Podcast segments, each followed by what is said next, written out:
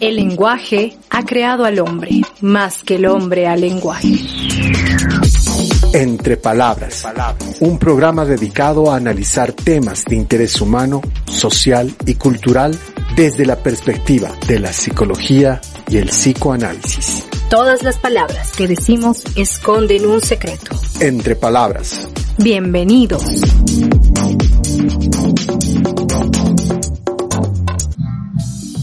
Muy buenas noches. Estamos en nuestro programa Entre Palabras.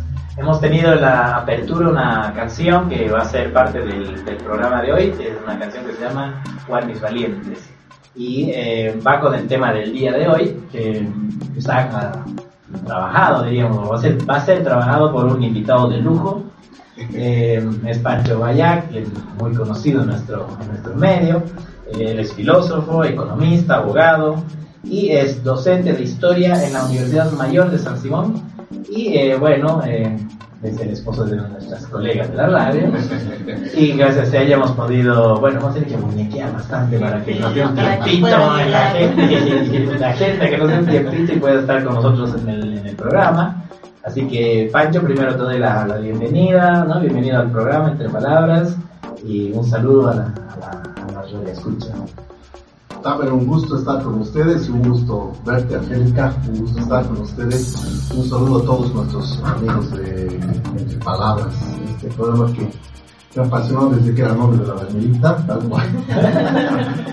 Realmente un programa muy interesante, siempre con, con temas tan, tan versátiles, tan interesantes, haciendo, haciendo audible la, la psicología para la gente, ¿no? Son temas interesantes.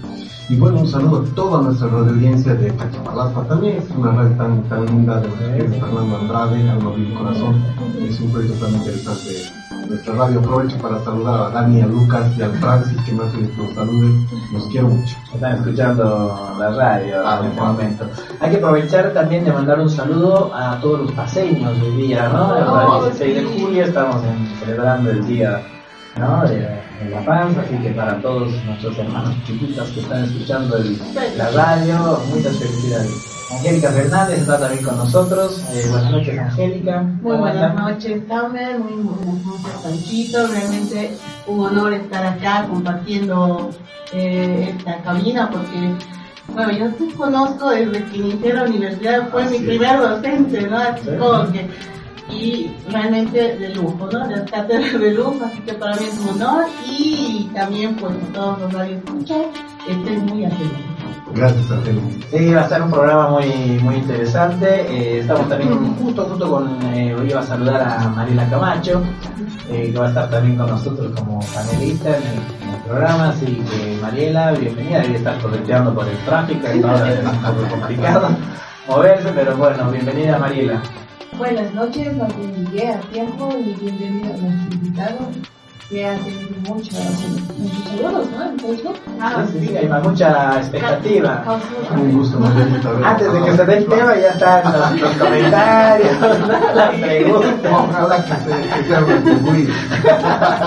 Bueno, hacemos lo que podemos Ah, sí, y llegamos hasta donde llega. Algo de mi corazón, hay que Y siempre que queda- siempre es. Sí, siempre hay chance para, Para continuar volver. en otro programa. el. Lo dejamos así como cortado y así Pancho está combinado a retornar en otra. y- bueno, Pancho, eh, el, tema es los imaginarios, ¿no? Imaginarios sobre la mujer de Cochabambina. Exacto. El título de, de- del día de hoy. ¿Y ¿Cómo, cómo, cómo, has pensado esto? ¿Qué, es lo que nos trae hoy día?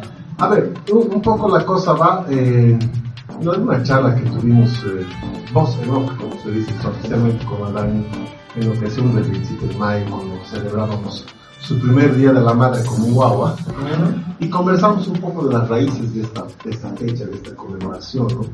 Yo eh, doy clases de historia en la U, y bueno, me apasiona un poco eh, este, justo este momento de la historia, ¿no? Es un momento tan interesante de la independencia y sobre todo este el proceso en Cochabamba, que tiene sus connotaciones.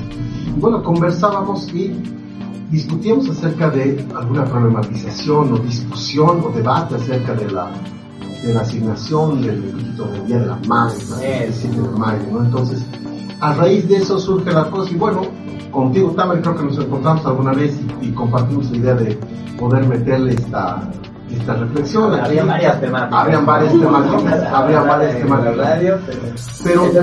Claro, nos enganchamos con esto y creo que pensamos en hacerlo el 9 de julio por el- justamente fecha histórica de la Argentina y son, nos ha tocado la semana 15 y 16, vienen los paseños, así que estamos en el independentista, así que vale más la vaina. digamos. Muy bien, muy bien. Vamos, avancemos. porque- ¿Cómo, ¿Cómo pensaste eso? ¿Cómo lo has, lo has rastreado? ¿Cómo lo has eh, armado? A ver, Tam, les comento un poco eh, cómo viene la cosa, ¿no? Eh, investigando un poco acerca de esta cuestión, yo partí de una, de una hipótesis, ¿no? La hipótesis de que eh, esta fecha conmemorativa es una fecha que puede ser discutida, ¿no? Cuando se establece en las sazonadas del 27 de mayo de 1812 se plantea un- insurgencia, un levantamiento de las mujeres en Cochabamba, vamos a contar un poquito el contexto ahorita, y a raíz de eso, casi un siglo más tarde, bueno, más de un siglo más tarde, hacia, el, hacia 1928, si no me equivoco, el presidente Hernando Siles Reyes plantea esta fecha como conmemoración del Día de las Madres Bolivianas. Pero aquí hay un conjunto de cosas que pueden eh, ponerse en discusión. La idea de que realmente sea esta una fecha para las madres, o sea, más bien un día para las mujeres revolucionarias, bueno, es algo que vale la pena tomar en consideración. Ya, ya es toda una cuestión. Ya ¿no? es Porque todo. no es lo mismo celebrar a una madre que celebrar a una mujer. Exactamente. Y una mujer revolucionaria. Mujer revolucionaria. Mujer ¿Y revolucionaria. madre qué sería? ¿Madre, madre nomás o madre Madre, eso es complicado. Eh, podemos sostener la idea de que las madres de la gesta del, o la, la comprensión de madres de la gesta del 27 de mayo de 1812 son madres quizás de la patria, ¿no? Como charlamos contigo un rato, quizás como la, la, la Zurduy de Padilla, la Juana, qué sé yo, y muchas otras que han brindado sus vidas no solamente en Bolivia, sino en toda América Latina. Pero el concepto de madre en sí es una cosa que queda a discutir. Me gustaría un poquito poner en contexto la cosa, ¿no? A ver, ¿por dónde empieza la cosa? Estamos en el contexto del 1808 más o menos ahí, cuando ocurre una serie de situaciones políticas en España que llevan a que Napoleón Bonaparte se tome por la fuerza esa España colonial y bueno, eh, España queda dividida en dos, ¿no? Aquellos que quedan apoyando al nuevo régimen a la cabeza de Bonaparte, de su hermano en realidad, y la otra mitad que son patriotas españoles que se oponen a él y sostienen la, el liderazgo de Fernando VII, un joven rey que acababa de entrar y asumir el reinado de España. Esto va a tener repercusiones en América porque en América se da una serie de, de comprensiones también políticas, ¿no? Ahora, es importante entender esto. El proceso de la independencia empieza con este hecho en España, es un hecho ajeno afuera, pero la, la situación en América Latina, la independencia que se va a dar, debe entenderse en dos momentos bien claros y bien distintos. La independencia hay que partirla en dos. Un primer momento, la primera parte de la guerra que va del 1809 hasta el 1813 más o menos, que es un momento de insurrecciones más populares buscando una autonomía y más bien un apoyo a Fernando VII que está depuesto por los usurpadores franceses. Y una segunda etapa que diría yo va desde el 1816 al 1825, que es ya francamente una guerra de independencia que tiene ya un conjunto de, inversiones, billetes y apuestas fuertes de ingleses y norteamericanos hacia la causa independentista por razones soles económicas, intereses, etcétera, etcétera, la cual también eh, es una etapa interesante. Pero lo que nos va a tocar es revisar un poco esta primera parte del primer tiempo. ¿Esa insurrección, ese movimiento de insurrección, es un eco de lo que estaba pasando en España en ese momento o, o ya se estaba gestando acá? No, yo creo que es, yo, bueno, yo creo que ambas coyuntura. cosas. Sí, yo creo que es ambas cosas. O sea, hay un conjunto, una clase social que son los criollos. La, la escala social es españoles en primer lugar, criollos que son españoles blancos, con muy poco ninguna mezcla con sangre mestiza o india, los mestizos y los indios, ¿no? Quienes van a gestar las fiestas independen- independentistas son precisamente criollos, ¿no? Es gente con mucho dinero, mucha plata, es gente con mucho poder económico. La idea que tenemos habitualmente eh, señalada de que ha sido una guerra entre y cholitos contra los españoles no es real.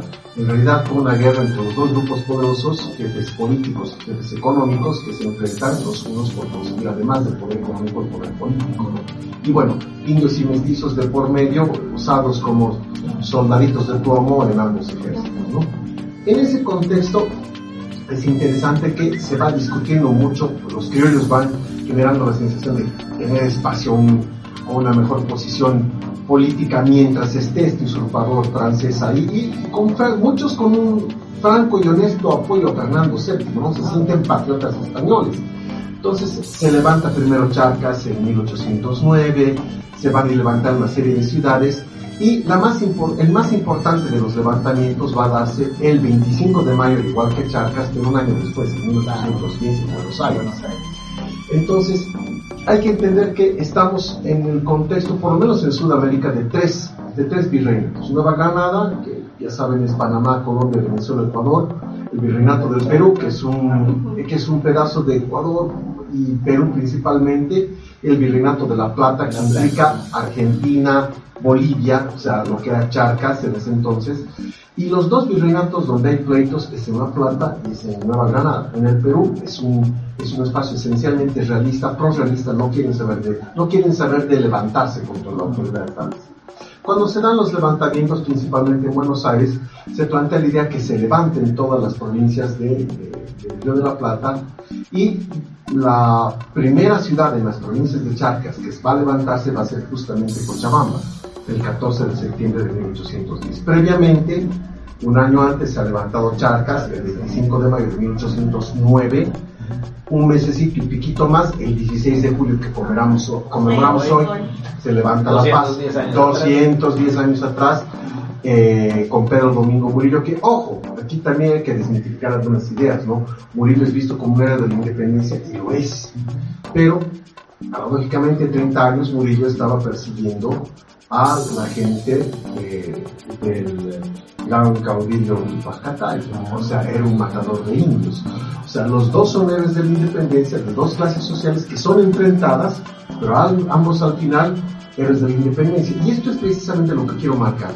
la guerra, por lo menos esta primera parte de la independencia, es una cosa muy confusa no hay que entender que unos son los patriotas y otros son los españoles. Claro. Es una complejidad. Hay muchos, muchas cuestiones políticas, económicas. ¿Cómo? Esa mezcla incluso de, Exacto. ¿no? de las, clases sociales. Exactamente. Es como si nos viéramos hoy en un conflicto de esta naturaleza, que es el oficialismo y oposición, y de pronto en algún tiempo ganaron la oposición o el oficialismo y fundaron un país, ¿qué sabemos? ¿no? O sea, es un conflicto político natural de la época. Entonces, aquí no hay buenos ni malos ni patriotas ni antipatriotas, es un, es un conjunto muy heterogéneo de ustedes. Y además a eso hay que ver también intereses individuales. Absolutamente, absolutamente. Pedro Domingo Murillo era un tema que queríamos también trabajar hoy día. Sí, julio. Vamos a meterle el próximo 17 de Ya un año, porque es nada un año. Con nuestro, con nuestro yungueño en la mesa. Era un tema propuesto, pero no, no más bien eh, decidimos un poco más trabajar en la cuestión Las mujeres, que un poco pendiente, no hay que estar de esa cosa.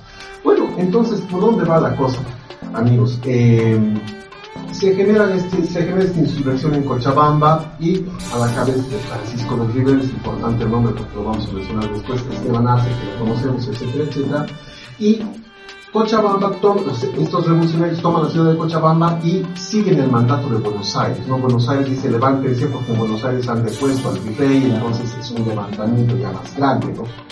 Y la orden o la sugerencia de Buenos Aires es que en las ciudades que se vayan a levantar se formen ejércitos para no sufrir lo que pasa con, con, con Charcas y con La Paz que pierden inmediatamente las ciudades porque solamente son levantamientos y no toman un cuerpo militar. Cochabamba se organiza en un, ejército que va a ser el primer ejército boliviano, digamos, en la historia, a la cabeza de Esteban Arce. Se genera este ejército y Esteban Arce va a tener ya las primeras, la primera gran batalla que se va a librar, bueno, gran en el sentido espiritual, ¿no? Histórico. Histórico, pero en la realidad también fue no vamos a minimizar los hechos, pero una sonada donde agarran un conjunto de españoles un tanto desprevenidos y así con sus hombres los, los vencen, ¿no? En la, en la localidad de Aroma yendo a tomar Oruro, ¿no? Aroma, sí. Entonces, la batalla de Aroma. La batalla de Aroma que va a ser, que es el, el 14 de noviembre de 1810, que va a ser la fecha en la cual se establece el día del ejército, no sé qué. Es Cochabamba y Esteban Arce empiezan a tener su primer ejército, por eso cantamos en el himno, fue el primero, fue el primero la lucha marcial, ¿no? y las cosas van funcionando, pero al mismo tiempo quiero que veamos el contexto más grande. El contexto más grande es una guerra entre argentinos, que están con las ideas un cacho más libertarias, todavía no son independentistas, y los peruanos, que son españoles. Desde el Cusco van a mandar un ejército pro-español peruano para pacificar la zona a la cabeza de un capo de los capos, que es don José Manuel de Goyeneche. Este ñato era un militar muy experimentado, se dice que tenía estudios hasta de filosofía, era un ñato capo, capo. Se enfrentan con la, con la avanzada del primer ejército regular auxiliar argentino en Huaki y son derrotados los gauchos. Entonces empieza a bajar Goyeneche y a retomar ciudades. En eso, hacia el 12 de agosto de 1811, y estamos en, 1811 después del septiembre del 10, etcétera, etcétera, las batallas, hacia el 12 de agosto de 1811, y aquí cerca, por Sipesipe, en un lugar llamado Campos de Miraya, se da una batalla donde Esteban se enfrenta con las fuerzas de Goyeneche y pierde. Se pierde la batalla y Goyeneche entra a Cochabamba. Hay una toma de la ciudad de Cochabamba pacífica, en muy buena onda, podríamos decir. Hay, se, llegan a negociaciones con Francisco del Rivero y de hecho Francisco del Rivero, dicen, dicen algunos historiadores, termina, si no pasándose a la causa realista, sí generando cierta simpatía con Goyeneche, a tal punto que Goyeneche lo pone, o sea, lo restituye a Francisco del Rivero como gobernador de la ciudad, pero ahora a favor de la corona. Qué interesante, qué acuerdo. Interesante. sí, sí. Qué arreglos, ¿eh? Arreglos. La época, ¿no? Ahí están los intereses personales que decía. Ahí están, tal cual. Mariela. Cosas no muy lejanas a la actualidad. Quizás. Eh, eso son coyunturas también. Exacto. ¿no? Contextos. Exacto. Está muy bien todo, está muy, está muy interesante cómo nos viene planteando este Pancho la, la, el tema, ¿no? el contexto, porque es importante saber un poco cómo, cómo se maneja la historia, ¿no? Para localizar las piezas en su justa medida, ¿no? Exactamente. Eh, entonces, eh, ¿qué les parece? Les propongo ir a, un, a una pausa publicitaria, estamos a tiempo y luego retornamos y continuamos con el tema que está muy, muy interesante. Nos vemos enseguida. Interesante. Bueno, estamos eh, con Pancho Vallado, nuestro invitado el día de hoy, trabajando el tema sobre los imaginarios o imaginarios sobre las mujeres en, en Cochabamba. En esta primera parte hemos eh, contextualizado un poco eh, cómo vamos a arribar esta fecha tan, tan trascendental que es el 27 de mayo, eh, coincidentemente bueno, nombrado uh, como el Día de la Madre, y estamos un poco contextualizando las épocas de las insurrecciones que se estaban desarrollando en nuestro continente, sobre todo en Bolivia, ¿no? en relación a, a las, al movimiento español y todas esas cosas muy apasionantes de la historia. ¿Cómo, cómo andamos, Pancho? Este, ¿Cómo anda el tema? ¿El Goyeneche había llegado hasta acá? Llega Goyeneche a Cochabamba, habíamos dicho, deja este... Lo vence, lo vence Esteban Arce en una batalla. Eh, lo deja a Francisco del Rivero a cargo, a, se va, más o menos un mes después, y Esteban Arce, ya en una posición más guerrillera, decide retomar Cochabamba. Entonces viene Esteban Arce, la zona va a ser hacia el 29 de octubre de 1811, toma Esteban Arce Cochabamba, y en eso, en los intereses y vaivenes y pactos y acuerdos políticos, queda como gobernador patriota, o sea, en la línea de Esteban Arce, don Mariano Antesana. O sea, todos están coordinando con los ejércitos auxiliares argentinos. Claro, Parte de- ya estaba lejos. ya está lejos. Goyeneche está con idea de irse Tucumán, ¿no? A perseguir al ejército regular argentino y tratar de vencer. En medio se van a dar un conjunto de acciones políticas y bélicas que van a ir complicando la cosa.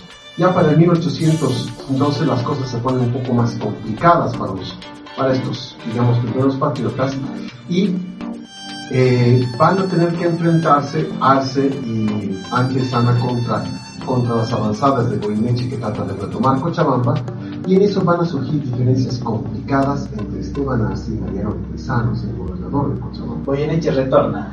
Goyeneche va a está, está, ¿Logra retornar y vamos a ver vamos a ver justamente eso. Entonces hacia abril de 1812 se da una situación muy conflictiva en la cual Esteban Arce está por dar cuenta de una, de una avanzada española y requiere el apoyo de Mariano Antesana Mariano Antesana no se lo llega a prestar. No le presta este apoyo y queda Mariano Antesana como simbólicamente en una mala posición, Claro, es visto claro. como un, entre comillas, sarraceno, un traidor, y así los llamaban en la época, ¿no? como un sarraceno, es el concepto, un traidor. Entonces, la cosa queda muy mal y esto va a jugar un papel clave porque después va a restar una credibilidad que posiblemente, bueno, se puede pensar derivó mucha sangre. Claro, porque Goyeneche retorna, Goyeneche retorna, Goyeneche sale, eh, sale de Sucre, Sucre es el último espacio de, de venirse a Cochabamba, sale el 14 de mayo de 1812 ya Goyeneche y las cosas están cambiando. Se arma una, se arma una, una defensa en la, en la, en la lo- localidad de Pocona y se da la, fama, la famosa batalla de Quimiñal.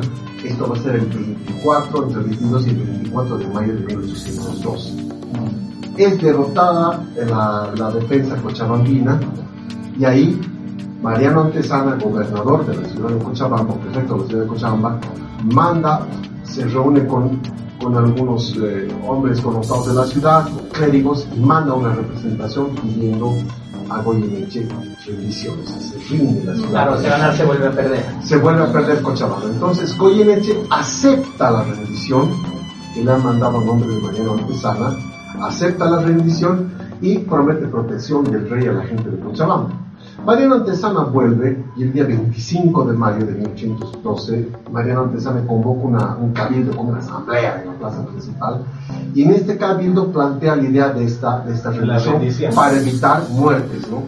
La gente sabe que Goyeneche de todas maneras está con el ojo en pinta porque se ha retomado Cochabamba y dudo un poco de eso. Y lo Más eh, Antesana estaba con el título de traidor. ¿no? ese es el un Antes, exacto, Antesana es visto como traidor y eso va a restar credibilidad a Antesana y esto va a generar en el, en el desbande y en, el, y en la confusión que va a empezar a reinar. Antesana habla, justamente llegan los, los emisarios que han ido a hablar con, con Goyeneche y están con la palabra de Goyeneche y no les creen y los tratan como traidores y la gente, el populacho, no va con Antesana y se levanta y dice no puede ser, hay que defenderse. Esto Eso. va a mermar fuerzas y va a dividir un poco la, la- las Claro, cosas claro. Algunos van deben querer la rendición, otros eh, a, la, a la batalla. Exacto, y esto es interesante porque en la mirada de Gustavo Rodríguez, que plantea un texto riquísimo que se llama Morir Matando, este historiador es nuestro embajador en el Perú, no el Gustavo.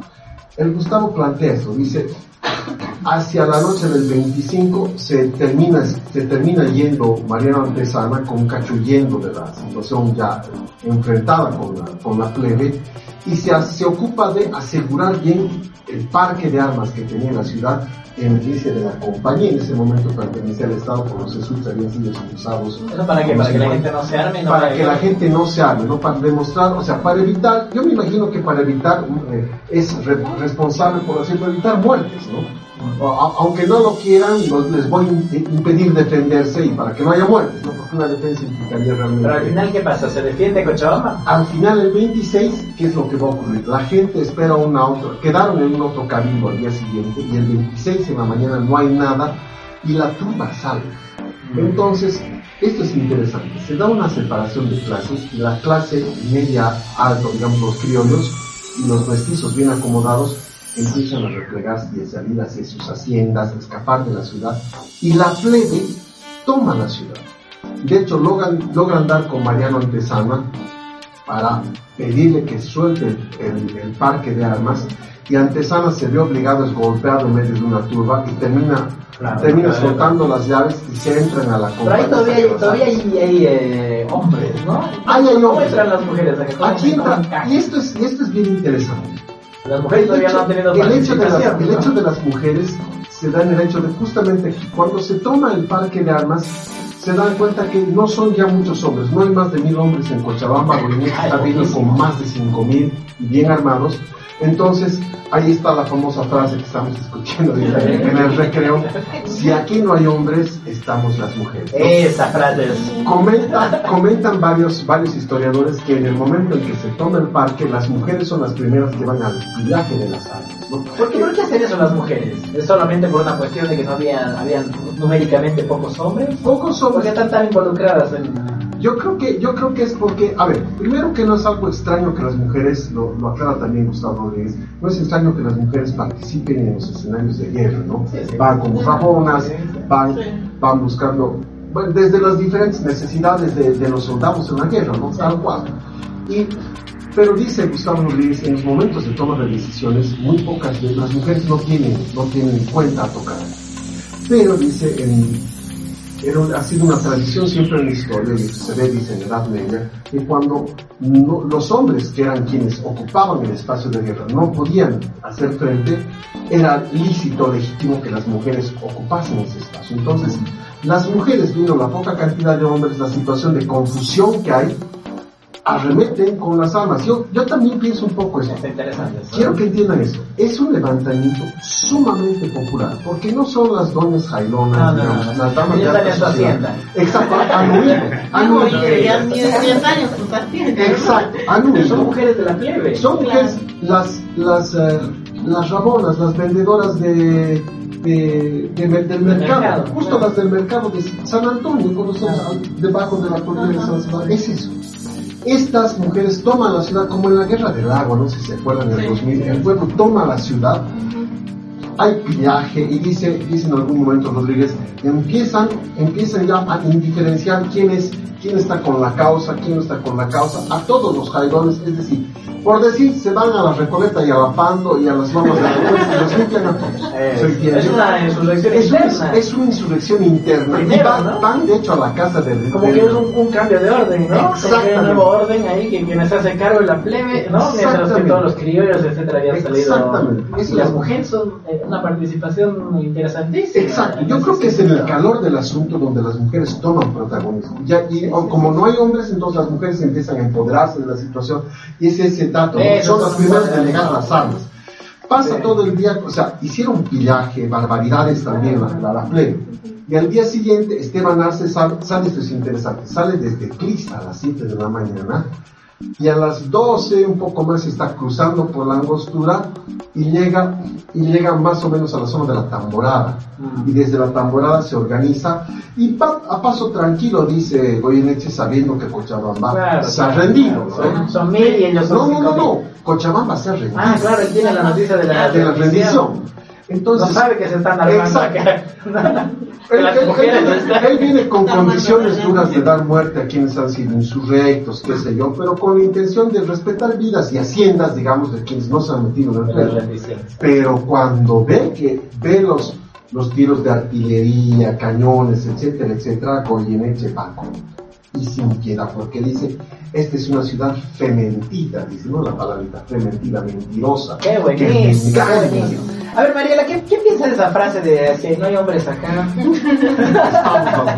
piensas de esa frase? A ver, tan, tan célebre, de verdad.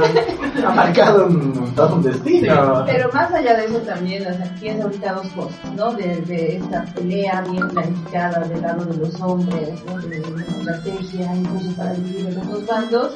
Y en el momento así, como lo cuentas, entonces ingresan las mujeres como un pasaje, ¿no? Como una acción directa, motivadas por una emoción ante precisamente esto que dices, ¿no? Si no hay hombres, estamos Ajá. las mujeres. Entonces, frente a esta pérdida, pasa directamente por ahí sin, sin, sin guiar muy, sin preparar la estrategia. Angélica, ¿qué, ¿qué opina? ¿Qué opina? Esa frase de... Eh, hay mucho que opinar de esa frase, pero en primer lugar era estas dos eh, maneras de decirlo, ¿no? Panchito lo caracterizaba muy bien eh, eh, en la propaganda, o sea, si no hay hombres, aquí estamos las mujeres, o ahora no hay hombres, aquí estamos mujeres, pero cual sea esa frase, es interesante cómo las mujeres eh, enfrentan esta guerra, digamos, se arman niños. ¿no? O sea, se O sea, hay una, especie de desborde, ¿no? Sí, Pero ante una pérdida, ¿no? Entonces una pérdida vivenciada como tal y desde esta pérdida entonces sale este desborde, ¿no? Hay una pérdida, digamos, eh, la, la factible y que se puede observar, pero también hay una, una supuesta pérdida, ¿no? Porque lo que va a suceder después, eh, si bien el ejército de Goyeneche, lo que va a sucederles a la plebe, porque es la plebe la que se ha quedado. Nosotros nos han- se han rendido, han hecho un pacto, han hecho un acuerdo, ¿no? Y me, me, me, me encanta la frase porque Julia dice, aquí estamos las mujeres, no dice que estamos las madres. Exacto. ¿No? Entonces, ¿por qué se llama el Día de la Madre? Precisamente iba a ese ¿no? Si esa revolución hubiese sido aquí en la época, no estaríamos festejando, celebrando el Día de la Madre, si hubiera festejado, no sé, un día de la distinto. ¿Cómo llegamos a eso, Pancho? ¿Cómo llegamos al Día de la Madre? Siendo que son las mujeres las que ahí dicen, ¿no? Es- estamos. este es importante. Termino y, empalmo justo con eso. Se da la gran batalla, a las 3 de la tarde están tomando la colina de San Sebastián. Es una batalla de 3 horas que dura desde las 3 hasta las 6 de la tarde, de un miércoles 27 de mayo. Es un miércoles. Al día siguiente va a ser, es interesante, al día siguiente va a ser Corpus de Corpus Christi. Todavía celebra Olivencia en Cochabamba. Toman la ciudad, etcétera, etcétera, y bueno, dice que bajan hasta la, hasta la plaza de San Sebastián las mujeres después de ver la derrota, que dice que fue una Ah, son batalla. derrotadas también. Son derrotadas a cañonazo, ¿no? Dice que fue una batalla más a cañones que a cuerpo a cuerpo. Ese es el imaginario que tenemos, ¿no? Seguramente ha habido escenas así, pues, pero es una batalla más de a cañones. Esteban Arce está también en... No, Esteban Arce no está en la batalla. Esteban Arce ha salido, ha, ha tenido que dirigirse a otro lugar después de salir derrotado en Queunián. Ah, Entonces, las mujeres se repliegan, los, los, los que quedan, quedan, eh, bajan hasta la plaza de San Sebastián y ahí se ve venir a la soldadesca española y se desparraban por las callejuelas, ¿no? Nos podemos imaginar la por todas las calles a buscar refugio por donde fuese. Entra la soldadesca y Goyeneche da mano y rienda libre a la soldadesca porque está enfurecido de, esta traición. ¿no? Entonces, se genera un pillaje, dicen de unas dos horas, algunos historiadores, tengo como tres o cuatro, Camacho, el Ar- Arguedas, Antonio Díaz Díaz Villamil, que plantean que fueron tres días de pillaje, hay un otro que plantea que fueron hasta cinco días de pillaje, y modula un poco Gustavo Rodríguez, fueron dos horas quizás o tres intensas de, de, de maltrato y durante los, el resto de los días tuvo todavía algunas consecuencias, ¿no? Lo que fuese, es maltrato, pero aquí, aquí viene, aquí viene lo que quisiera plantearles, ¿no? Pero, pero, pero, pero, te, te voy a cortar Pancho porque está Vale, muy, muy interesante esto, pero vamos a ir al corte porque el epílogo, porque aquí viene el epílogo, aquí viene el abrochamiento. Y aquí viene la reflexión. ¿no? ¿De dónde vamos a aterrizar con este tema? Pero vamos a ir al corte para dejar así el rating subiendo. que la gente siga escribiendo en la página de Facebook. Vamos a un corte publicitario y volvemos. Sé dónde he dejado mi celular. chico. Acá. Ay, papito, te necesito. ¿Cómo ha llegado? Te necesito la frase de Oh, está buenísimo, mira, estamos llegando. Cabal Yo me acuerdo que no sé dónde, no sé si es producto de historia o en algún lugar, que, o sea, lo que me cuenta es que, o sea, que las mujeres estaban entrando, los hombres estaban diezmando en las batallas, eh, entre lo que sus, sus- porque estaban prohibidos reunirse, ¿no? En ese tiempo, entonces como que se reunían supuestamente para tejer, Sí. pero estaban haciendo armas. O sea, pero Que hicieron cañones, no sé qué. Eso es, eso es medio mítico también. Se dice que no fue tan así. es que- más real esto, Es no difícil qué hacer armas, ¿no? No tienen que hacer armas si no había de dónde, cómo. Llegaron a hacer una- alguna cosita, pero no fue mucho. Pero, pero- pero es más real. Tuvieron, dice, algunos cañones de estaño, una cosa así, pero había ya un parque establecido de Ah, armas. ya tendría que haber, porque fabricar armas es una función de la Es más difícil. es más fácil tejer que hacer. Yo creo que bordaban una cañona en el bordaje. Por eso me gusta. Es la pura verdad.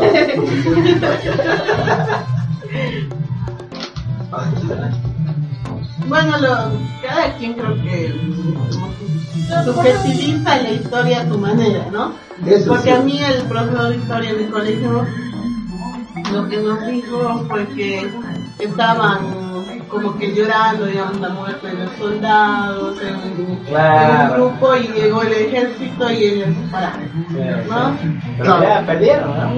No, ahora hay, que ver eso, vamos a... Quiero que plantearlo, ¿no? La idea de que han perdido muchas en las batallas, tanto de Amilaria como en la de Terminal, a maridos, amantes, Claro, padres, hijos. Entonces, esa reacción de las mujeres. Ahora, la cosa es... Eh, ¿Esa es una reacción de madre o es una reacción de mujer? ¿no? Ahora quiero decir un poco el epílogo justamente. pensando en vamos a decir. has puesto el imaginario. Entonces, como en desconocida por su hermana.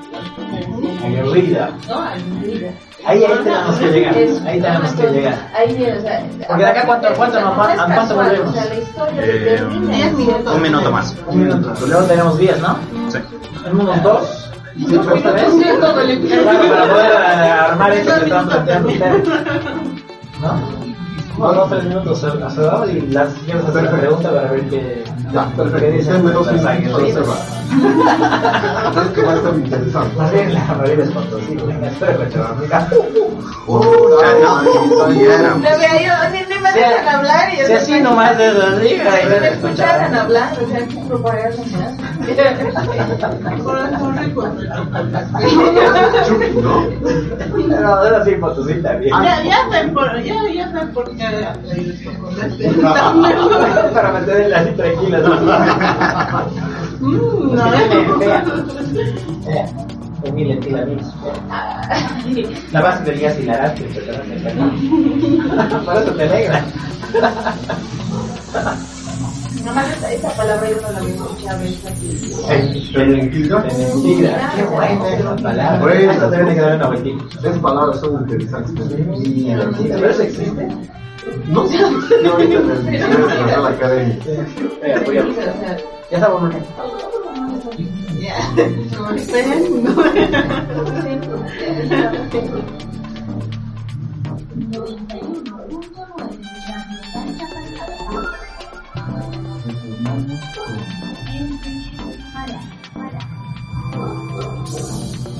Hoy en Entre Palabras, Pancho Bayá nos está haciendo de verdad una cátedra de historia. Está arrojando datos, fechas, ¿no? Eh, cantidades, personajes. Eh, que a veces estamos por hecho, ¿no? Cuando uno estudia la historia cochabambina o de Bolivia, hay cosas que se dan por hecho, hay muchos, muchos mitos que giran en torno a lo que ha sucedido en Cochabamba, con las heroínas de la familia, etcétera. Y eh, estamos en un punto interesantísimo en el que, en que nos estaba comentando cómo Goyeneche había derrotado a Esteban Arce por segunda vez, ¿no? y cómo está derrotando a las mujeres que se habían levantado en la, no habían tomado armas, podríamos decirlo así, a partir del hecho de que no habían hombres en, en para defender la ciudad. Y ellas estaban ahora escapando, buscando refugio, etcétera, ¿no? ¿Qué sucede después? ¿Cómo termina esto? Termina muy mal porque las mujeres son aplastadas eh, por la muerte, un episodio para, para marcar esto bien, bien, bien claro. Antes de la batalla, Goyeneche manda un emisario a, a solicitar rendición en el acto, ¿no? Y un capitán que está a cargo, que es el único de los pocos oficiales que hay en la defensa, consulta esto a las mujeres y las mujeres se niegan rotundamente. Ah, no, no. No quisieron rendirse aún hasta el último momento y esto es interesante. Tuvieron la posibilidad de salvar la vida. Ahora, quiero que entiendan esto.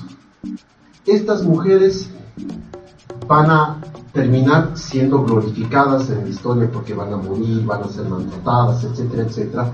Y de hecho, son los datos estadísticos los que dejan la cuenta de- del heroísmo de las mujeres. No dicen, hay un parte, este Francisco Turpin, que es un que es uno de los que genera un diario, es un argentino, un porteño, genera un diario y da, cuenta de, lo que sucedió en estos momentos.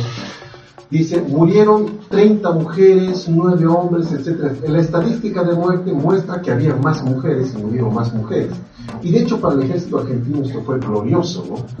Porque eh, el ejército argentino entendió que las grandes, los grandes héroes eran las mujeres. Se empoderaron como heroínas a las mujeres y fíjense lo que, lo que decían, lo que se decía en, en algunos momentos, o se decían en las noches de, de visita entre, en- entre, la soldadesca argentina y entre los oficiales. De todas las noches, a la hora de la lista, un oficial de cada cuerpo militar preguntaba en alta voz, ¿están presentes las mujeres de Cochabamba? Y otro oficial respondía, Gloria a Dios, han muerto todas por la patria en el campo de batalla. O sea, esto se repetía cada vez que se pasaba visita entre los, entre los Ah, era- como una arenga ahí. Como una arenga. Ahora, madres de la patria, yo creo. Pero quiero que vean este panorama.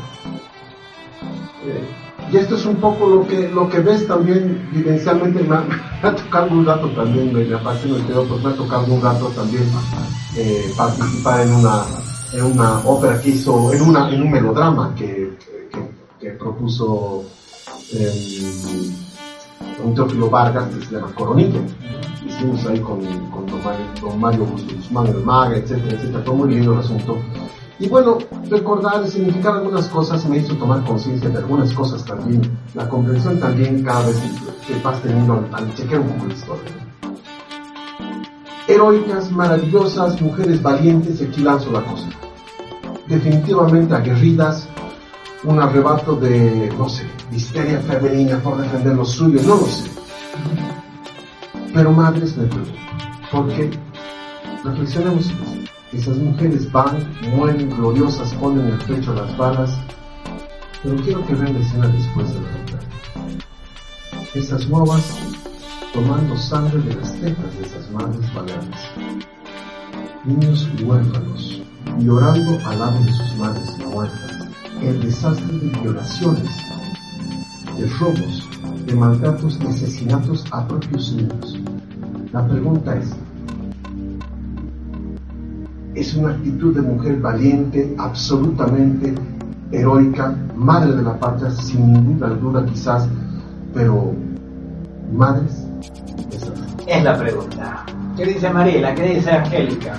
A ver, son muchas cosas que hace pensar. Realmente es necesario revisar la historia, ¿no? Para poder ver. Yo estaba pensando como tres hilos, eh, ¿no? De los que las Primero que se plantea como salir así sin una planificación clara a una guerra que seguro que nos va a morir frente a una pérdida. Que tú decías antes, una pérdida que podía ser de un hijo, de un marido, ¿no? de un hermano, de un padre. Entonces, está, hay un motor, ¿no? Frente a esa pérdida, que por ahí no es, ni siquiera podríamos ver en ese sentido ¿no? A partir de esa pérdida, entonces hay algo que dices también, ¿no? O sea, a pesar de que se pierde la, la pelea, a pesar de que mueren muchas mujeres, no hay rendición, ¿no? A diferencia de la pelea anterior, donde sí hay una rendición frente a poder perder. Entonces, quien tiene siempre es la, quien puede perder y o sea, no, no, se va a enfrentar a perder. ¿no? Entonces, el partido. Entonces, hablas de unos burgueses que si tienen mucho que perder, entonces se alejan y se declaran. En cambio, las mujeres que ya no han perdido nada, ya no tienen nada que perder. Pero ya, ya perdieron. ya perdieron, o sea, ya perdieron hijos, entonces, a pesar de esta muerte, no se rinden, ¿no? Y entonces ahí me hacía pensar que en realidad la historia marca también la, la, historia de un país y cómo se va a vivir esto, ¿no? En el inconsciente también, el colectivo. Entonces, si nosotros escuchamos de todas las mujeres en Bolivia, la connotación que tiene la Cochabambina. Exacto. Por, ¿Cómo es conocida la Cochabambina? Como una mujer aguerrida. ¿no? Entonces, cuando alguien va a salir, oye, ojalá no sea cochana, ¿no? Tu mujer. o sea, hay algo ahí. Eso es un imaginario. Es, es, a eso va, ¿no? Entonces, es un imaginario, pero que ahora podríamos ir viendo de dónde viene, ¿no? Viene desde un momento histórico. ¿Por qué es aguerrida una cochabambina? A ver, lo que se conoce en el imaginario para quienes no somos de A mí me sorprende.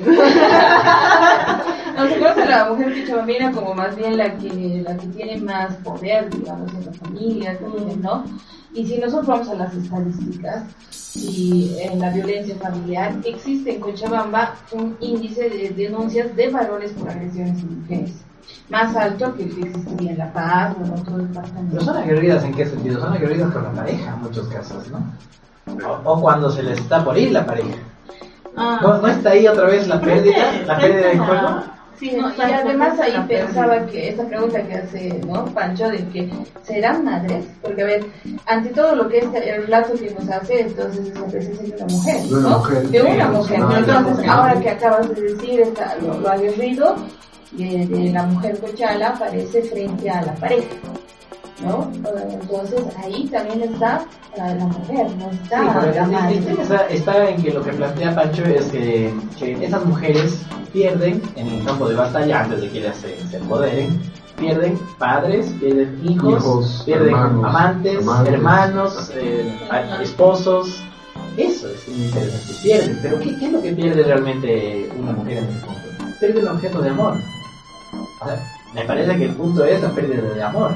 Y no sé si en ese sentido, tratando de contestar a Pancho una hipótesis, lo que el poder de esta mujer, lo que, la saca ¿no? a hacer eh, esta especie de insurrección y a dar la vida misma, es una especie de locura por amor. ¿no? Del orden de ya lo perdí todo, ya perdí el amor en realidad, que es Freud plantea que es lo que más angustia a una mujer. Que la mayor pérdida para una mujer es perder el amor. El objeto, El de, objeto amor. de amor. Porque además, ante ese enigma que vez hemos hablado de que es lo femenino, entonces muchas veces este objeto de amor es lo que le va a decir quién es ella. Sí, sí, sí, entonces parece que algo de eso ahí, y ya no importa nada. Ah, hay- ¿no? de hecho, creo que esa es la clave, ¿no? El Gustavo Rodríguez dice, no se trata de un enfrentamiento por la patria, porque eso no está ni siquiera en el imaginario de la gente. De hecho, es la situación a que las lleva ese momento y dicen, bueno, como no hay nada que hacer, el título del libro que digo, lo que hay que hacer es morir matando. O sea, morir, llevarle lo que pueda encima. Ahora, la pregunta es, hay un objeto de amor que se ha perdido, como ustedes dicen, el padre, el amante, el, el hermano, en algún caso el hijo, pero hay hijos pequeños. O sea, la pregunta es, aquí se juega el rol de la mujer, de hecho, no una mujer de pero el rol de madre, Sí, está muy cuestionado. Muy cuestionado. Muy cuestionado. Una madre eh, va, va a guardar la, la vida por el hijo. Y les además también veamos a otro, ¿no? Entonces, siempre recordamos el a la madre le dice, no, abnegada, soporta. Las cruces, una mujer sacrificada. Bueno, pero entonces ahí viene el nivel del sacrificio que también podría venir a rescatar esa imagen perdida en el objeto. Sí, pero es bien complicado que una madre, madre entregue, la vida y sepa que su hijo va a quedar huérfano. Y, exacto. Salvo que sea más pensado como una locura más Claro. eh, Yo, femenina. yo, ¿no? yo, yo la veo a mi esposa y alguna vez pregunto a mis, a mis guaguas, a mis estudiantes, está escuchando, no a mis estudiantes les, les pregunto, eh, ¿qué harían, que son madres, ¿qué harían ustedes? ¿Se irían a la batalla o se escaparían con sus guaguas? Y la respuesta obvia es, me voy con mi guagua, ¿qué me voy a medir a O sea, esa es la cuestión, es una, es una reacción de madre de mujer. Cierro con esto, amigos, una, una, quizás es- este imaginario que se construye sobre la mujer cochambina y la maternidad, etcétera, etcétera, ha terminado, yo creo, también desgastando un poco el concepto de masculinidad también en Sí. O sea, es una, no soy psicólogo, pero intuyo que es una mujer que históricamente roba el falo. Sí, está poco eclipsado el hombre con una mujer en ese nivel. Entonces, quizás valdría la pena charlar sobre estos temas el Día del Hombre o el Día de la Mujer. Este tema. Bueno, entonces tienes, tienes que volver. Bueno, nos ha, nos, se nos ha pisado el tiempo, ¿eh? se nos está acabando el programa. A mí me da la impresión que tenía mucho, mucho más para decir todo. Pero también estaba interesante escuchar el contexto histórico, ¿no? Y bueno, le voy a ceder la palabra a Angélica para que cierre el programa el día de hoy. Pancho, te agradecemos por la, por la visita y Mariela los comentarios, Angélica también. Bueno, Angélica, las últimas palabras. Bueno, no se olviden escribirnos al Facebook y darle like a nuestra página y gracias Pancho por, por toda esta enrique- enriquecedora eh, historia que nos diste, que además cuadra muy bien con este tu título, ¿no? El imaginario, porque en realidad es una, se conmemora un Día de la Madre que no es, digámoslo así. Muchas gracias a todos por escucharnos y será hasta el próximo martes. Chao. Entre palabras. Retornamos en siete días. Entre palabras. Entre palabras. Entre palabras.